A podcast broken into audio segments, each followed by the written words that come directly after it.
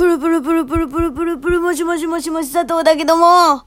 ということでな、えー、この番組は私、佐藤があなたとお電話をするようにお話をしていく番組となっております。ということでな、えー、今日はですね、愚痴を言いたい。何の愚痴かっつうとな、あの、今な、その、今住んでいる家の目の前でな、あの、絶賛大工事中なんですよ。なんだか薬屋が立つとかなんとかで。んでさ、もうなんか鉄骨から作り始めちゃってるわけよ。あ、鉄骨をそのままね、あの、何？鋳、鋳造してるわけじゃないけど。そこからね、目の前でやり始められてるわけではないんだけど、そう。いや、もう、うるさくてうるさくてたまらないわけですよ。んでさ、その、録音とかをね、こう、今まで昼間とかにしてたんだけど、それが、一切工事中にできなくなってしまって、で、プラスで、その、今ね、ちょうど建造物を建てている最中だから、目の前にあった建物がなくなったことによって、あの、それで、ちょっとだけこう、音を吸収してくれてたんだよね、前の建物でね。それが全くないからね、もうね、うもう家のところまでね、あの、ずっとね、音がすごい響くのよ。うちのとこまで。住んでるとこまで。だからさ、なんか、結構遠いところの通りのバイクの音とかも、全部聞こえんの。うるさくてうるさくてかな。本当にもうだからさ、録音環境がないってこんなに辛いんだと思って、今ちょっと絶賛ね、録音環境を整え中なんですけど、だからさ、今さ、夜中の2時とかにさ、その、録音しなきゃいけないのとかね、録音したやつとかをさ、全部夜中の2時とかさ、もうみんなが寝静まり帰、ね、寝静まり帰ってる時にさ、なんか、おはようございますとか言ってさ、おはようございますじゃねえんだよ、みたいな。うるせえこっちとら寝とるんじゃボケみたいなさ、なんかそういう感じでさ、ずっと撮ってて、もうさ、早く終わってほしいわけ。で、オープンがさ、何、何日までになんかやり終わりますよみたいなのもさ、別に書いてねえからさ、いつ終わんのみたいな。で、しかも建物も全部ぶっ壊してからやってっからさ、もううるさくてうるさくてかなわんですよ。もう、本当に。勘弁してほしいわけねえもうすごいのよ聞こえる？聞こえた？今のってやつ どこをどう叩けばその音出んのみたいなね もうさ本当にもうかなわんですわえー、ということでですね えー、まあね、ちょっとね、ぐだぐだ、あの、喋らせていただきましたけれども、ちょっとこの辺でね、あの、私の愚痴は終わりにさせていただきたいと思います。はい。でな、あのー、まあ、昨日ね、なんかすごいまとめて録音をバーッと投げたわけなんですけど、ここにね。またね、質問をしてくれた人がいたので、まあ、ちょっとその辺も答えていこうかなと思っております。はい。で、質問ですね。何が来てたかっていうと、えー、何か癖とかってありますかと。お友達から質問が来てましたね。うーん、癖か。えっと、まあ、昨日、えっと、投稿させていただいたラジオの中に、まあ、ちょっとだけそういう癖みたいなのが、まあ、書いてあったと書いてあったっていうか言ってたと思うんだけどあのうるさいでしょ？聞こえるこれ？どこをどう叩いてんの？みたいな。マジ鉄から作ってる音しか聞こえなくない？それでねあの癖、まあ、顔をねこう触ってしまう癖があるんですね。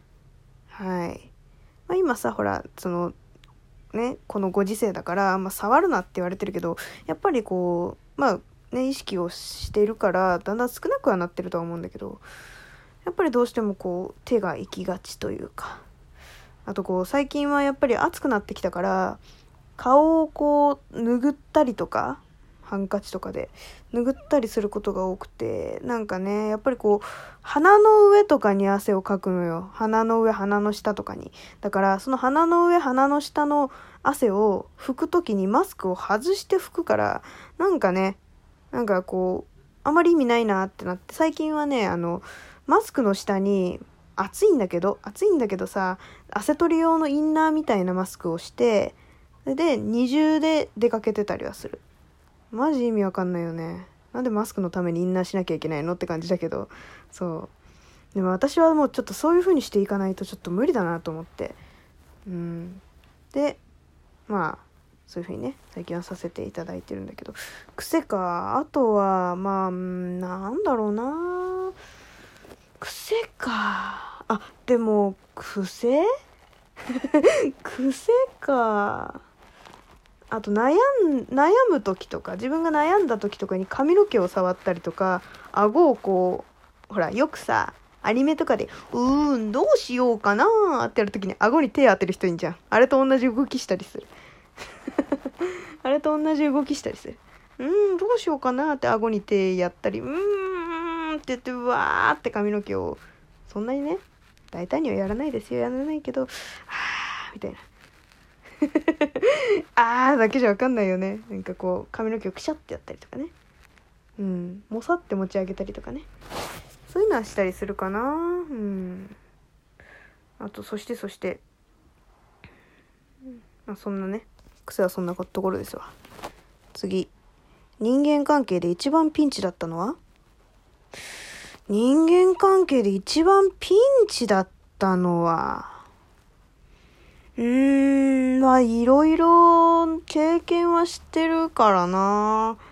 うん、詐欺まがいのことにあったこともあるし、うん、裏切りみたいなのは今のところあってはいないとは思う。まあちちっちゃいのはもちろんあるよ。お金が、お金を払ってくれ、払いますよって言われたのに払われてないとか。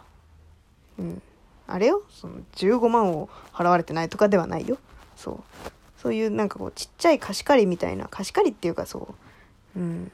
なんかこれをやったら1000円払うんでやってくださいって言われたことに対して、なんかまだ払われてないよって、振り込まれてないよって言ったのはある。うん。もうそういうのはさ、もう、ね。ね、ほら、わかるでしょ？なんとなく。そういう人なんだなって思うしかないから。っていうのはあるけど、うん。そうだね。あとは何かあるかなうん。あ、でもな、裏切、裏切ら、なんだっけ、人に裏切られたこと？えー、っと、何でしたっけ？はい。人間関係で一番ピンチ。ピンチだったのは、あ、でもあれなんかな。なんかこう、マルチ商法と呼ばれている、いわゆるね、マルチ商法と言われているものに、こう加担させられそうになっていた感じの時があってうんまあそのなんつうんだろうな。マルチ商法私のその関わってた人たちマルチ商法をやってた今は知らないけどやってた人たちはあのマルチ商法が悪いことだって分かってる悪いことっていうかさその人をまあ何て言うの？陥れるって言い方は変だけどなんかそういうねことをしてビジネスをするっていうことを、まあ、半ば分かりつつでもまあこうビジネスっていう面でこうどう動いていくかみたいな。もちろんそのその商品も質がいいっていうことを自分たちで実践してからやってるっていう人たちではあったけどでもうん、私はその商品がいいとも思わなかったし、うん、っていうのはあったかな。マルチ商法まがいというかのものにこう、うん、片足突っ込んでるなみたいな時、うん、があったかな、うん、でもそれもなんか別に無理やり強制的にやれみたいなのではないしほらなんかさあのあのまあ名前出しちゃうとあれだから何にも言わないけどほら一番有名なマルチ商法のところあるじゃん。そこの人でよく聞くのがこうなんか占い師いい占い師の人がいるからなんか連れてってあげるよって言われてえー、あ、本当？じゃあちょっと行こうかなって言って、なんか占い師のところ行って、なんか占い師のところって聞いてたら、なんかホームパーティーみたいなところ呼ばれて、なんかこの鍋はね、これ製のね、なんたらなんたらで、みたいな。君もこれに入らないかい？みたいな。なんかその、無理やり入らされるみたいな感じのイメージあるじゃん。そういうのでは全くない。うん。なんだけど、うん。で、その人たちの考え方もすごくこう、なんて言うんだろうな。感情的じゃなくて合理的な感じの人たちだったから、ああそういう考え方もあるなっていうすごく勉強にはなったけどうんまあピンチだったんかなあの時が。うん、一番ピンチだったのはいつって言われたらそこうん、ピンチって考え感じてないけどね私はね。一つのいい人生経験だったなとは思ってるけど。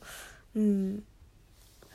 あでもあれじゃない？やっぱりその人生の転機となった19歳。19歳のその友達の友達とやってたバンド解散のやつ。多分前のラジオでちょこちょこ話させていただいてるとは思うんだけど。うん。それかな？それが一番人生でピンチだったかも。なんか私の信頼してる大人の人がいなかったら多分なんかすごく辛い道を選んでたと思うな、う、解散っていう風にするっていうんじゃなくてまあそのね。うんなんかこう多分今仲いいけどそのことは仲悪くなってたと思うしうんなんか大人の人が支えてくれたから私がいるって感じ。うん。だからねあの出来事は本当なんかあれもいい経験だったなって思う。うん。ね今でもやっぱ仲良くさせてもらってるしさ。そう仲ねその時悪かったこともそう本当にお世話になった人ともずっと仲いいから。うん。ね。なんかでもねいろいろなんか私は結構自分から足を突っ込んでなんか片足はまってわあ抜けないどうしようみたいにさ なりがちだからちょっとねもうちょっと考えて行動しなきゃなって思うけどみんなも気をつけてな。